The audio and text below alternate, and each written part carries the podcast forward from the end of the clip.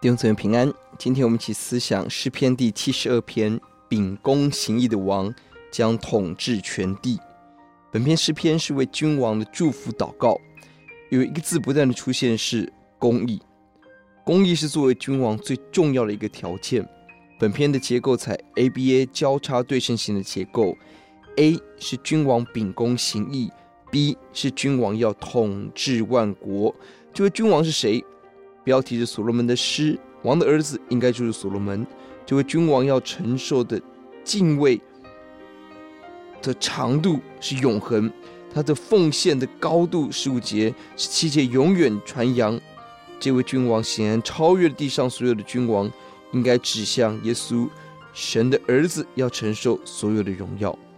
我们比较前后两段 A，会发现。都出现了困苦人、穷乏人四节十二节，公义公益的主要表现在公益上面，特别是对困苦穷乏的关怀照顾上面。富有健康的容易有很多的资源，而我们能不能看到在家庭、职场、教会、社会中的弱势去帮助人？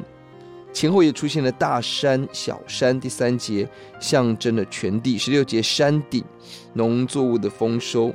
跟第六节呼应，当公义彰显的时候，神的丰盛荣耀向我们显明，也都提到了太阳。第五节，月亮、太阳尚存，人要敬畏主。十七节，他的名流传如日之久，强调王的尊荣，人应当对他的回应。第五节，敬畏；十五节，称颂他；十七节，万国因他蒙福，称他为有福。而在交叉性结构的中间，是本篇诗篇的重点所在。第八节、第十一节，王要在全地掌权，这海到那海是全世界。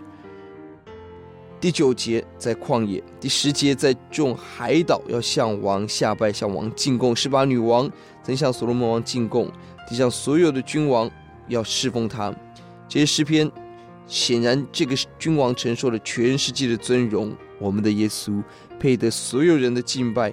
跟尊崇，这是我们的诗歌，我们努力的方向。愿我们走在传福音的道路上，愿地极的海岛认识主、敬畏主。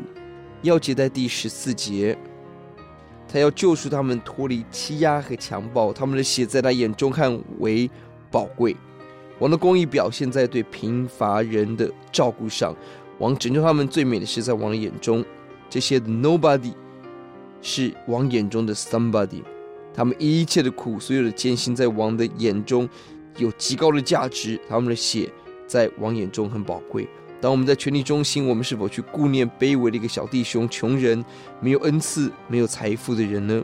求主教我们，我们祷告，主要让我们走在公义的道路上。未来我们要与你同作王，让我们今天行公义，讨主喜悦，奉主的名，阿门。